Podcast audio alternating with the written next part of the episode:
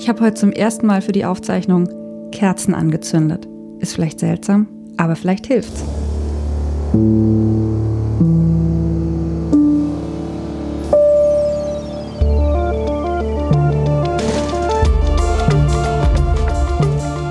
Hallo, ich bin Laura Freisberg und das ist die vierte Folge von Stadt, Land, Krise, dem feministischen Podcast von Frauenstudien München.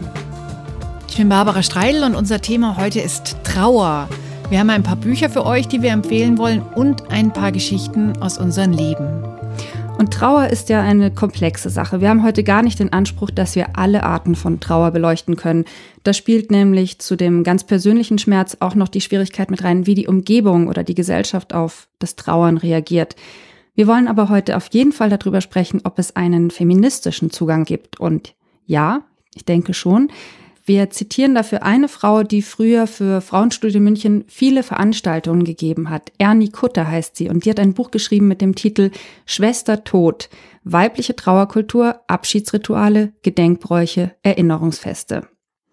Ja, und wenn man das kurz zusammenfasst, was zumindest ich jetzt aus dem Buch für mich rausziehe, ist, Frauen sind jetzt nicht qua Geschlecht die besseren Trauernden, aber es gibt eine lange Tradition von auch weiblichen Vorstellungen von einer Tödin oder von Heiligen, die den Übergang zwischen Leben und Tod begleiten. Und was man auf jeden Fall aus dem Buch herausziehen kann, ist ein Selbstbewusstsein, dass man selber versucht, diesen Prozess zu gestalten, weil man ja automatisch, wenn man jemanden, ja, wenn jemand äh, stirbt oder jemand so krank ist, dass es, was man weiß, das, das endet wahrscheinlich mit dem Tod. Man kommt ja mit dem Krankenhaus und auch mit dem Tod, mit der Beerdigung in eine unglaubliche Maschinerie.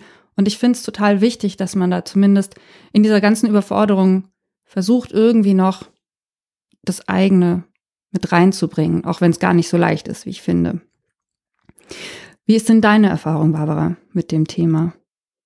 Der Tod ist in den letzten Jahren immer näher gekommen in meinem Leben. Da starb mein Onkel, dann starb meine Tante, dann starb eine Erzieherin aus dem Kindergarten meines Sohnes und im vergangenen Jahr ist mein Vater gestorben und dieses Näherkommen des Todes in meinem Familienumfeld hat auch das Trauern richtig näher gebracht. Also ich habe das so richtig lernen können und jetzt ist eben mein Vater schon seit über einem Jahr tot. Das war ja der, der nächste Verwandte und somit irgendwie auch der schwerste Verlust für mich, habe ich inzwischen auch das Trauern gelernt. Was ist eigentlich Trauer? Das ist ja eine Frage, die alle Menschen irgendwie so ein bisschen für sich selber beantworten wollen. Ich habe eine Definition dafür mitgebracht, die ich mal gern vorlesen mag. Trauer ist die Reaktion auf einen Verlust und ein wichtiger Anpassungsprozess ihrer Seele, also deiner, meiner, der Seele. Trauer beginnt üblicherweise nicht erst nachdem ein Mensch verstorben ist. Menschen beginnen schon zu trauern, wenn sie wissen, dass ein Verlust zu erwarten wird. Das finde ich eine recht tolle Definition deswegen toll, weil sie darauf hinweist, dass man nicht erst mit am Friedhof stehen anfängt zu trauern, sondern dass das viel früher schon anfangen kann.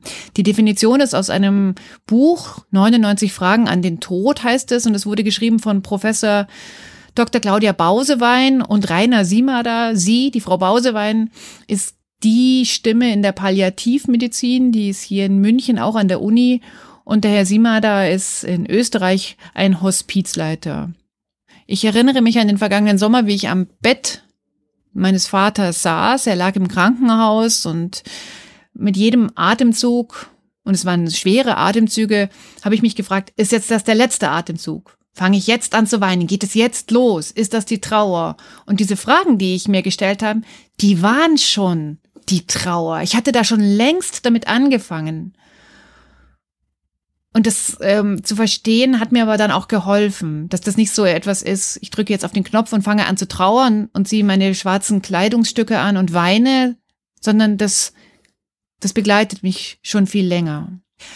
Laura, dein Vater ist ja auch gestorben, vor zwei Jahren schon. Wie war das denn bei dir? Wann hat bei dir das Trauern begonnen?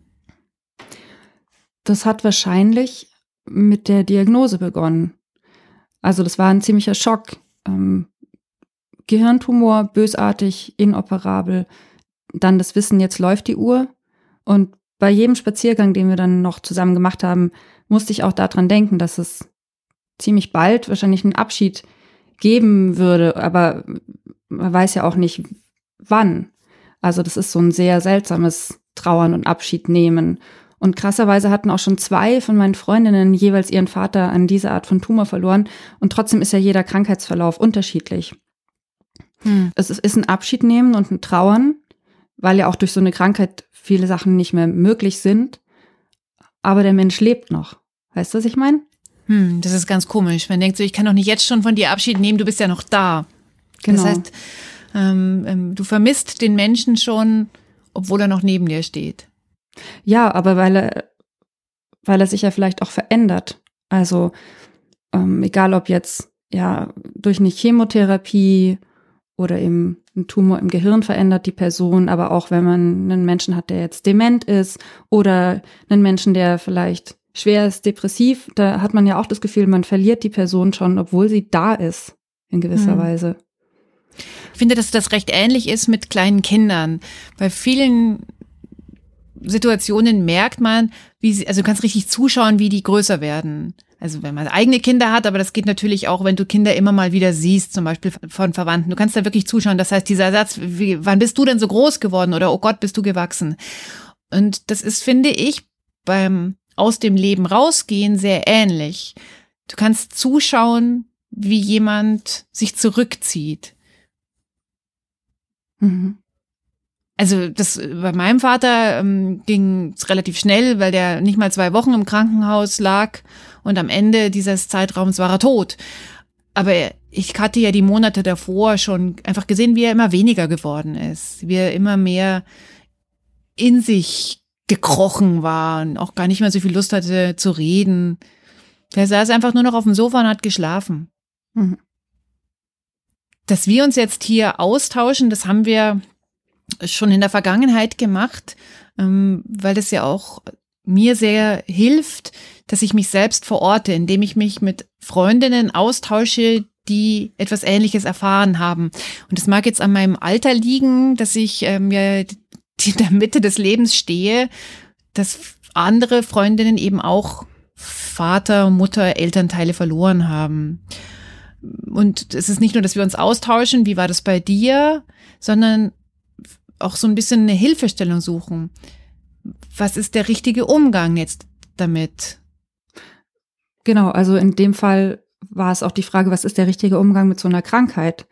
Also ich wusste von der einen Freundin, deren Vater erkrankt ist, die hat sich wahnsinnig engagiert, eingelesen in die ganze Fachliteratur, hat geguckt, was es noch für Behandlungsmöglichkeiten gibt und war, obwohl sie woanders gelebt hat, aber ganz nah dran. Das ist aber auch die Frage, erlauben die Eltern überhaupt, dass man sich um sie kümmert? Also wenn man jetzt den Fall hat, tödliche Krankheit. Und dann auch, wie, wie gehe ich selber mit meinen Eltern um? Also ich habe in der Zeit gemerkt, aber auch dann nach dem Tod meines Vaters, ich hatte so eine ganz romantisierte, klischeebehaftete Vorstellung vom Ende des Lebens und auch vom Altsein.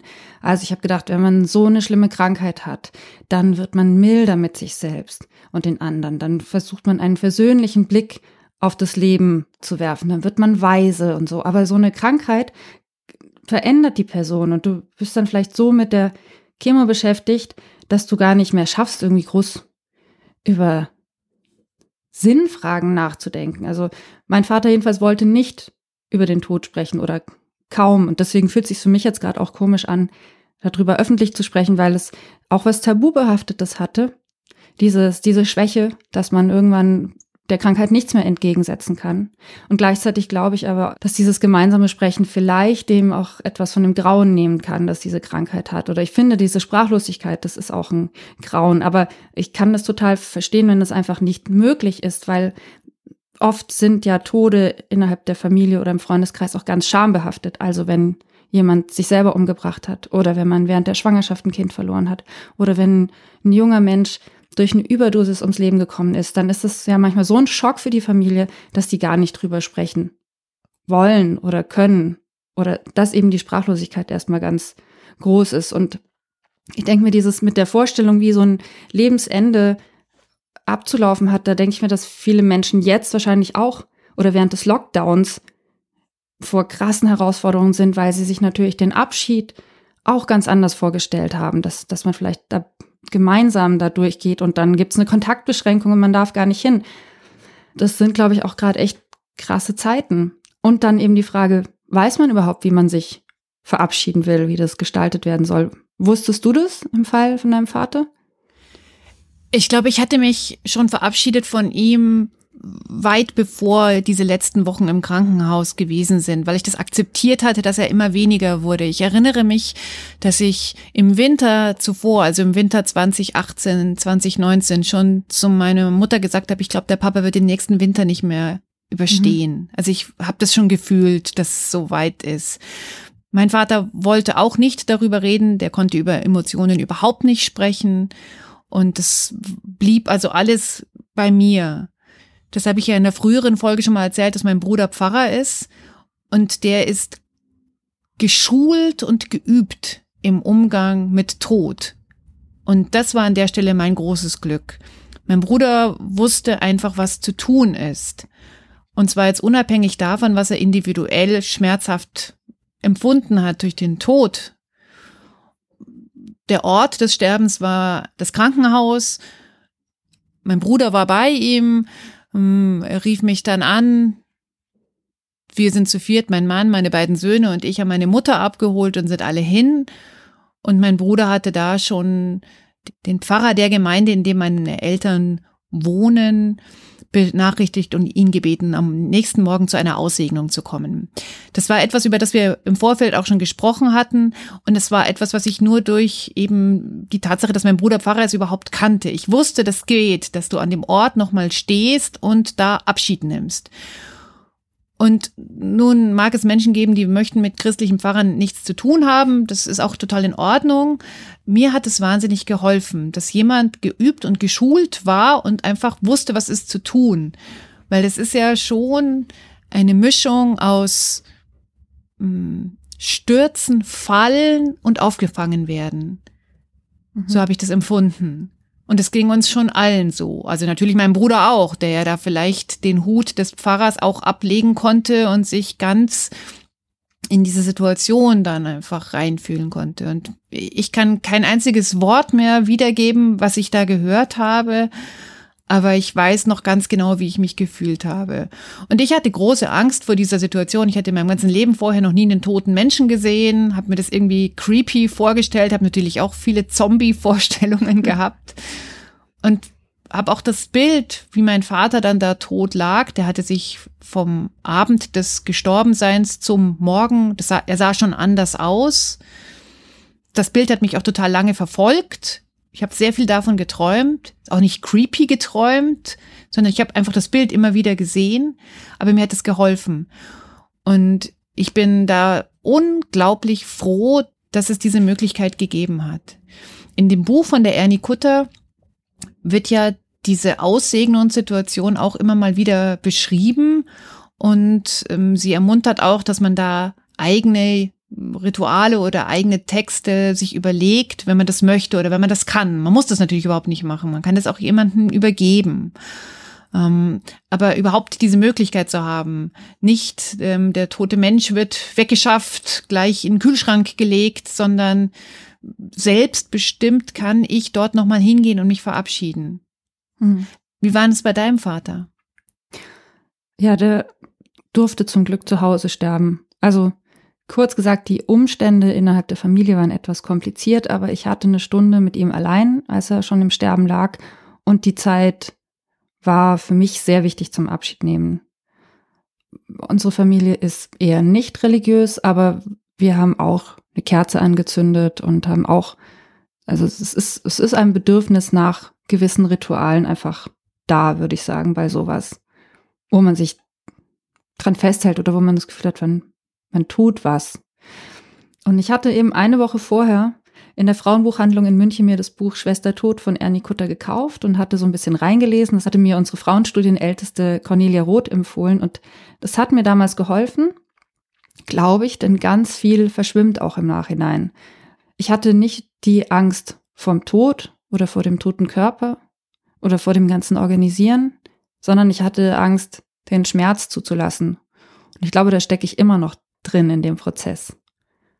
Also da wirklich hinzuspüren, weil man dann ja auch funktionieren muss, weil es dann ja auch gleich wieder so viel zu organisieren gibt. Ich weiß ganz viel nicht mehr. Manchmal finde ich es schade, dass ich das nicht auch aufgeschrieben habe und gleichzeitig, also mein Kind war damals noch kein Jahr alt, war ich auch voll mit dem kleinen Leben beschäftigt. Das war ja nochmal das ganz Seltsame. Also ich, ich saß bei meinem Vater und draußen im Esszimmer ist mein, mein Sohn mit seinem Cousin rumgesprungen. Das ist so manchmal diese Gleichzeitigkeit. Aber was ich toll fand in dem Buch äh, Schwester Tod, da sind halt auch einfach Texte drin, wenn du jetzt nicht dir was Religiöses suchen willst, Texte, die nicht religiös sind, aber die trotzdem ja einfach sehr, sehr gut formuliert sind, sehr schön sind und nicht jeder kann dann, wenn jemand gerade gestorben ist, gleich die super Abschiedsrede schreiben. Ich denke mir, ich lese vielleicht mal eins vor. Gerne. Der Tod ist nichts. Ich bin nur in das Zimmer nebenan gegangen. Ich bin ich, ihr seid ihr. Das, was ich für euch war, bin ich immer noch. Gebt mir den Namen, den ihr mir immer gegeben habt. Sprecht mit mir, wie ihr es immer getan habt. Seid nicht feierlich oder traurig, lacht weiterhin über das, worüber wir gemeinsam gelacht haben. Betet, lacht, denkt an mich.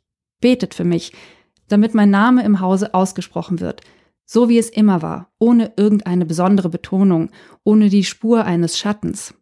Das Leben bedeutet das, was es immer war. Der Faden ist nicht durchgeschnitten.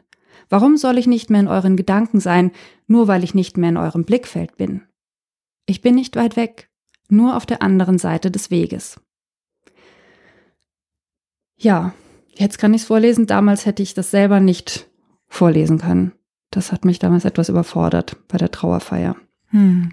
Aber das Buch Schwester Tod hat mir trotzdem irgendwie das Selbstbewusstsein gegeben, ja, ich, ich möchte gerne die Trauerfeier von meinem Vater mitgestalten. Und wir haben dann entschieden, eben weil mein Vater auch aus der katholischen Kirche ausgetreten ist, dass meine große Schwester und ich, dass wir die Trauerfeier gestalten, obwohl wir keinen religiösen Background haben.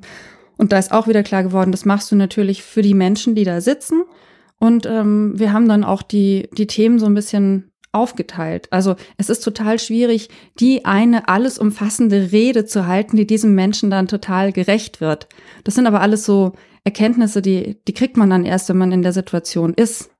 Ne, ich habe irgendwie gedacht, ich müsste jetzt die super Rede auf meinen Vater halten. Nein, kann ich nicht, weil du kannst das gar nicht alles in einen in eine Rede reinpacken, was dieser Mensch für die verschiedenen Anwesenden vielleicht alles bedeutet hat. Aber ich bin trotzdem total froh, dass wir das gemacht haben und nicht, dass wir das an irgendjemanden abgegeben haben, der das vielleicht dann gar nicht in unserem Sinne gemacht hätte.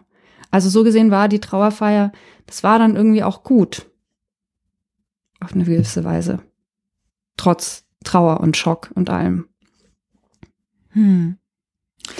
Ja, bei uns war das ähm, natürlich auch wieder in einem ähm, evangelischen Kontext. Allerdings haben wir es nicht abgegeben, sondern der Pfarrer hat mit uns, also mit meinem Bruder, mit meiner Mutter und mit mir ein mehrstündiges Gespräch geführt und wir hatten vorbereitet, also wir haben alle drei noch so einen Text geschrieben, so ein, zwei, drei Seiten lang, wo wir unsere Erinnerungen und unser eigenes Bild von meinem Vater einfach aufgeschrieben haben weil uns sehr wichtig war, dass wir ein wahrhaftiges Bild vom Verstorbenen zeichnen. Und das ist im Falle meines Vaters nicht unbedingt nur schmeichelhaft gewesen. Ähm, ich glaube aber, dass es bei niemandem wirklich nur schmeichelhaft ist, weil ja jeder Mensch solche und solche Seiten hat. Und ich bin in meinem Leben schon auf einigen Trauerfeiern gewesen, wo immer nur ein Punkt oder eine Facette abgebildet worden ist. Und ich finde das recht verlogen und war deswegen sehr froh, dass das wirklich alles abgebildet hat. Das Gute wie das nicht so Gute. Ich will jetzt da gar keine Details ähm, nennen. Also bei uns gab es keine ähm, sexualisierte häusliche Gewalt oder sowas, aber es gab halt irgendwie andere Abgründe. Und ich glaube, in jeder Familie gibt es Abgründe. Und wir waren da sehr offensiv und der Pfarrer hat aber wahnsinnig gut mitgemacht. Das Verrückte ist, dass mein Vater einige Jahre zuvor zu meinem Bruder gesagt hat, ich bin so froh, dass ich nicht mehr dabei bin, wenn ähm, ich beerdigt werde. Ja, das heißt, er hat ja eigentlich überhaupt keinen Bock drauf gehabt, dass mein Bruder quasi die Trauerrede für ihn halten würde. Ja, und das war auch so. Ich sag ja, äh, das wahrhafte Bild war wichtig, dass wir das zeigen. Und wir haben das exakt genau auch, wie du es gerade gesagt hast, uns gedacht, das muss für uns stimmen und für die Menschen, die wir hier dazu einladen. Das mag sein, dass mein äh, Vater das vielleicht anders gewollt hätte, aber das, wir sind jetzt diejenigen, die es machen. Und ich finde, das ist ein guter Gedanke. Ähm, das heißt, wenn ähm, ich ein sehr gläubiger Mensch bin und muss für jemanden eine Trauerfeier gestalten, dann kann ich das schon auch einfließen lassen. Klar, wenn jetzt jemand in seinem Testament schreibt, hey, unter keinen Umständen darf der katholische Pfarrer da sein, dann sollte ich mir das vielleicht nochmal überlegen. Aber ich finde schon auch, dass eine Trauerfeier wichtig ist für diejenigen, die trauern, die doch da sind. Ja, ich muss vielleicht auch meine Aussage ein, ein bisschen einschränken. Also die Ernie Kutter regt ja eben dazu an, dass man die Abschiedsrituale selber gestaltet und das finde ich auch super, aber in der Umsetzung ist es natürlich ein bisschen kompliziert. Also ich kann jetzt nicht einfach ein total unkonventionelles, ökofeministisches Trauerritual am Totenbett veranstalten, wenn der Rest der Familie damit nichts anfangen kann. Also das, ich, da wollte ich jetzt auch überhaupt kein Idealbild wieder aufbauen, wie die super Verabschiede mit feministischem Hintergrund ablaufen soll, sondern es muss halt einfach irgendwie funktionieren. Eigentlich, was ich gerne mit dir zusammen aktivieren möchte, ist, Mut zum selbstbestimmten Trauern. Und da ist eben die Möglichkeit, dass mit einer Aussegnung oder wie auch immer man denn diese Situation nennen mag, dass man das halt irgendwie anfängt. Ich habe den Eindruck, dass in unserer Gesellschaft manchmal noch nicht mal dieses Trauerjahr einem so wirklich zugebilligt wird, halt, sondern so ein paar Wochen, wo man ein bisschen neben der Spur sein kann und dann sollte man sich aber schon wieder zusammenreißen. Das finde ich schade. Also ich hatte die Situation mit einer damaligen Freundin, die dann irgendwie drei Wochen nach dem Tod meines Vaters gefragt hat, und wie geht's? Und dann habe ich gemeint, naja, schlecht. Was, wieso? Verstehst du? Das finde ich schade. Das zeugt wahrscheinlich auch einfach von der Angst der Umgebung, ähm, sich darauf einzulassen. Und man selber hat ja auch keine Lust, da und die Spaßbremse zu sein. Aber es sollte einfach klar sein, dass man das mit sich rumträgt, wenn man jemanden verloren hat. Hm. Naja, aber das kann ich ähm, schon auch bestätigen, dass ich oft das Gefühl hatte, ich kann mich gar nicht mit meiner seelischen Trauer beschäftigen, weil ich mich die ganze Zeit mit meiner praktischen Trauer zum Amtsgericht gehen, Testamente verfügen, Daueraufträge kündigen, Kontenvollmachten checken, diesen ganzen Kram machen muss. Ähm, und das, was aber eigentlich ich emotional seelisch für Bedürfnisse habe, das fällt irgendwie so hinten runter. Aber ich weiß, dass es vielen Leuten so geht. Also die vielen Freundinnen um mich herum, die zum Teil ein bisschen älter oder äh, auch ein bisschen jünger sind, die in ähnlichen Situationen sind, die haben das alle auch bestätigt. Und da hatte ich dann das Gefühl, ah, vielleicht ist es jetzt wieder so eine Filterblase, aber es ist schon ein Bewusstsein klar, dass das etwas ist. Da haben plötzlich alle eine Tür aufgemacht und gesagt, ja, ich kenne das und ich weiß. Und auch so Leute, von denen ich das jetzt gar nicht irgendwie erwartet hätte. Aber Stichwort durchgetaktet, das liegt natürlich auch ein bisschen äh, daran, wo man lebt. Jetzt ist mein Vater im Landkreis München ähm, beerdigt worden, bestattet worden und ich habe ähm, auch aufgrund der Tatsache, dass mein Bruder als äh, Pfarrer in der Stadt München mir das immer mal wieder erzählt, ähm, schon auch äh, das genossen, dass wir da ein bisschen mehr Zeit hatten und ein bisschen mehr Personen einladen konnten. Also derzeit ist es ja so, dass bei Trauerfeiern in der Stadt München die Sitzplätze in den Aussegnungshallen bestimmen, wie viele Leute dürfen da kommen. Also am Ostfriedhof gibt's 39 Sitzplätze und dann darfst du aber auch echt nur 39 Leuten da Bescheid geben. Mhm. Ähm, oder du hast natürlich auch bestimmte Uhrzeiten, an die du dich halten musst. In der Stadt München hast du 45 Minuten für die gesamte Bestattungszeremonie. Also reingehen in die Auslegungshalle, da etwas tun, sagen, vielleicht ein Lied hören, dann alle gehen zum Grab, da wird nochmal gesegnet, dann wird der Sarg oder die Urne runtergelassen und dann gehen alle wieder zurück in 45 Minuten. Also da rast man durch, ja. Das macht natürlich diese Wucht, die man emotional spürt, auch nochmal ja, die hat da irgendwie keinen Platz, ja. Du bist ja die ganze Zeit von einer Station zur nächsten äh, unterwegs. Ja, egal ob Standesamt oder Begräbnis. Das, oder manchmal auch Kreissaal. Zack, zack, die nächsten warten schon. Klar, das ist in der Stadt krass. Der Vater von, von meiner Freundin, der vor paar Jahren gestorben ist, Das war ein Dorfbegräbnis und da war auch wirklich gefühlt das ganze Dorf da. Also wir waren auch nicht in der Kirche drin. Wir haben draußen einen Stehplatz gekriegt. Und das dauert natürlich länger, wenn die alle kondolieren und der Schützenverein noch hm. Salutschüsse abgibt und so. Jetzt ist es so, dass das Trauerjahr, über das haben wir jetzt immer mal wieder schon geredet, das ist ja auch ein Begriff, den alle kennen, dass das immer gesagt wird, wenn du alles einmal durchgelebt hast, einmal Weihnachten gefeiert, einmal Geburtstag gehabt hast, ohne den Menschen, der gestorben ist, dann geht's leichter. Und das ist jetzt bei mir so gewesen im August war das Trauerjahr vorbei und einen Tag danach hatte ich das Gefühl so, yeah, jetzt habe ich es geschafft und das ging auch meinen Kindern und meinem Mann so. Wir waren da in einem Ferienhaus in der Vulkaneifel im Nirgendwo und wir haben echt in der Früh gesagt, ja, wir haben es geschafft und haben uns irgendwie gleich mal Croissants geholt und waren wirklich also stolz darauf, dieses Jahr durchgestanden zu haben. Aber die Trauer ist ja nicht mit diesem Jahr vorbei, sondern sie bleibt. Ich finde, sie ist wie jemand, die jetzt neben mir geht. Und mal sehe ich sie, mal sehe ich sie nicht so stark. Mhm. Aber sie geht neben mir. Und sie verändert sich ja auch, vielleicht. Ja, bei mir war es eben dieses Funktionieren müssen oder dieses Organisieren, da war gar kein Platz für die Trauer. Die ist dann echt erst mit Verspätung gekommen. Vielleicht war das erste Jahr auch symbolisch wichtig, aber das waren bei mir nochmal andere Sachen. Also mein Vater ist im Mai gestorben und im August hätte er Geburtstag gehabt. Und an dem Tag war ich völlig von der Rolle, also an seinem ersten Geburtstag nach seinem Tod. Dann Weihnachten war speziell, der erste Todestag und aber ein Jahr später an seinem Geburtstag, das war eigentlich für mich ein größerer Schlüsselmoment.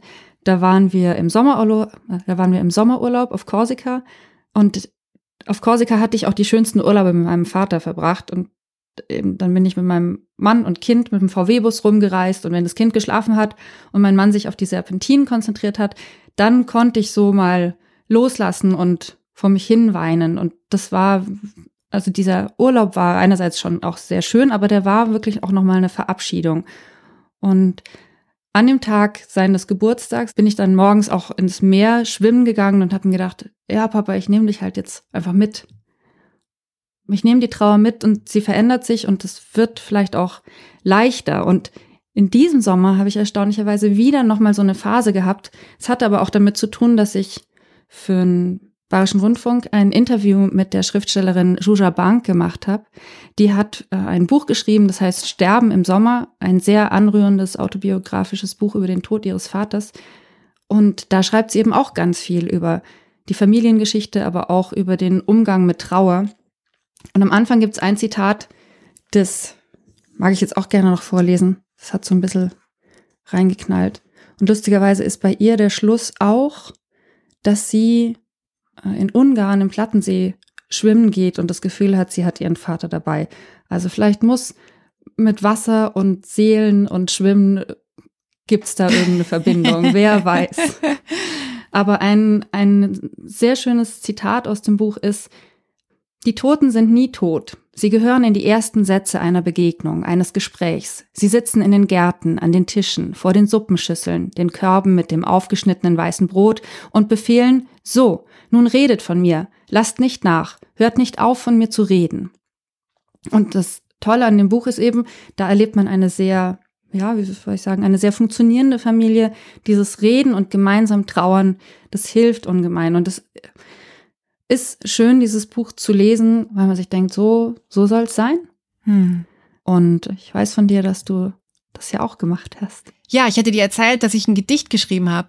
Die Vorgeschichte ist, meine Mutter hat mir eine E-Mail geschrieben. Ja, sie sitzt jetzt halt alleine in der großen Wohnung und mein Vater ist nicht mehr da. Das hat mich sehr bewegt, was sie da geschrieben hat, aber ich will nicht ihre Mail vorlesen, sondern ich will mein Gedicht vorlesen.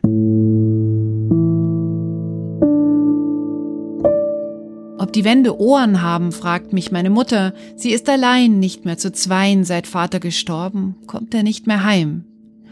Hören Sie mir zu, wenn ich von Träumen spreche, Fichtenholz im Sonnenschein.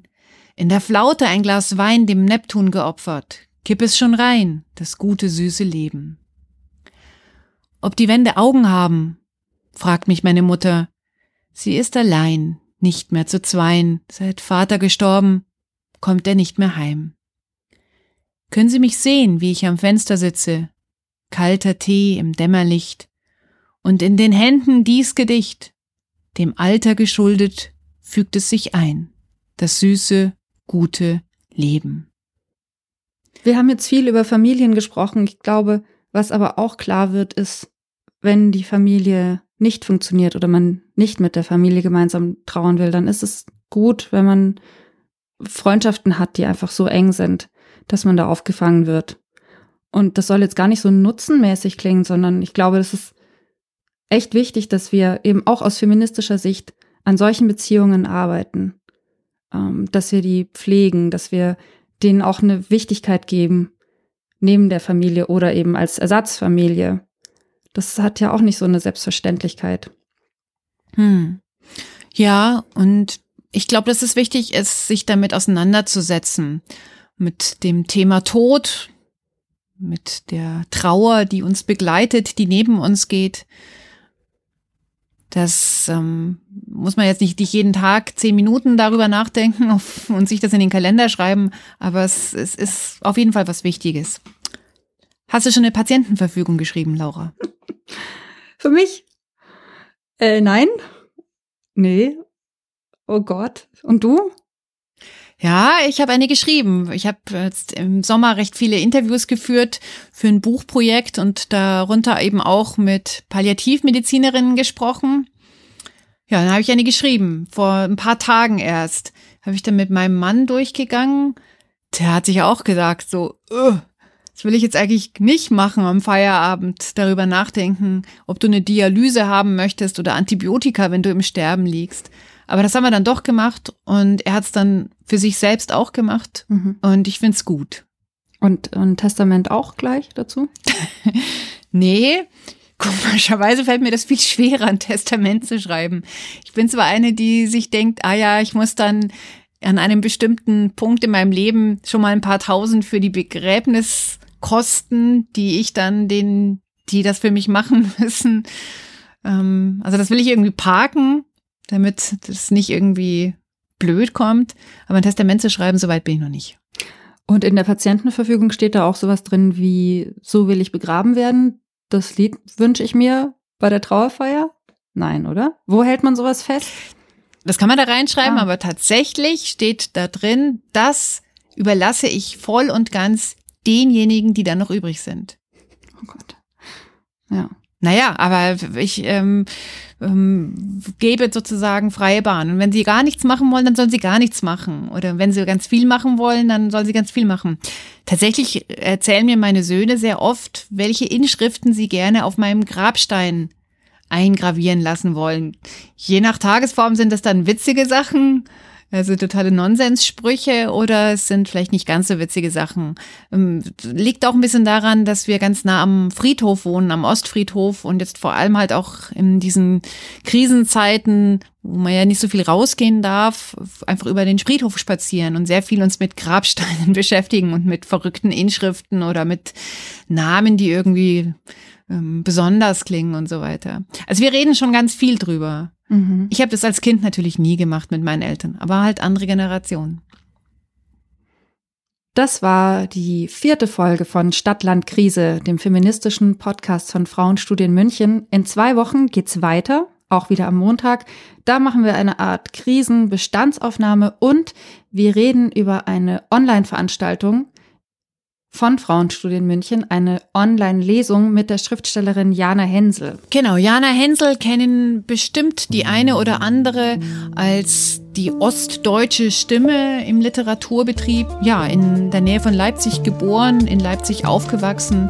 Eine ostdeutsche Sicht auf die Welt und auch auf Frauen, Fragen, Themen, Geschichten, politische Situationen. Wenn ihr Lust habt, uns und den Verein zu unterstützen, könnt ihr das sehr gerne machen, indem ihr spendet. Die Spendenmöglichkeiten gibt es hier auf der Frauenstudien-Webseite unter dem Stichwort unterstützen. Ihr könnt uns natürlich auch einen Kommentar, ein Feedback hinterlassen über Themen, die euch interessieren würden, über Wünsche.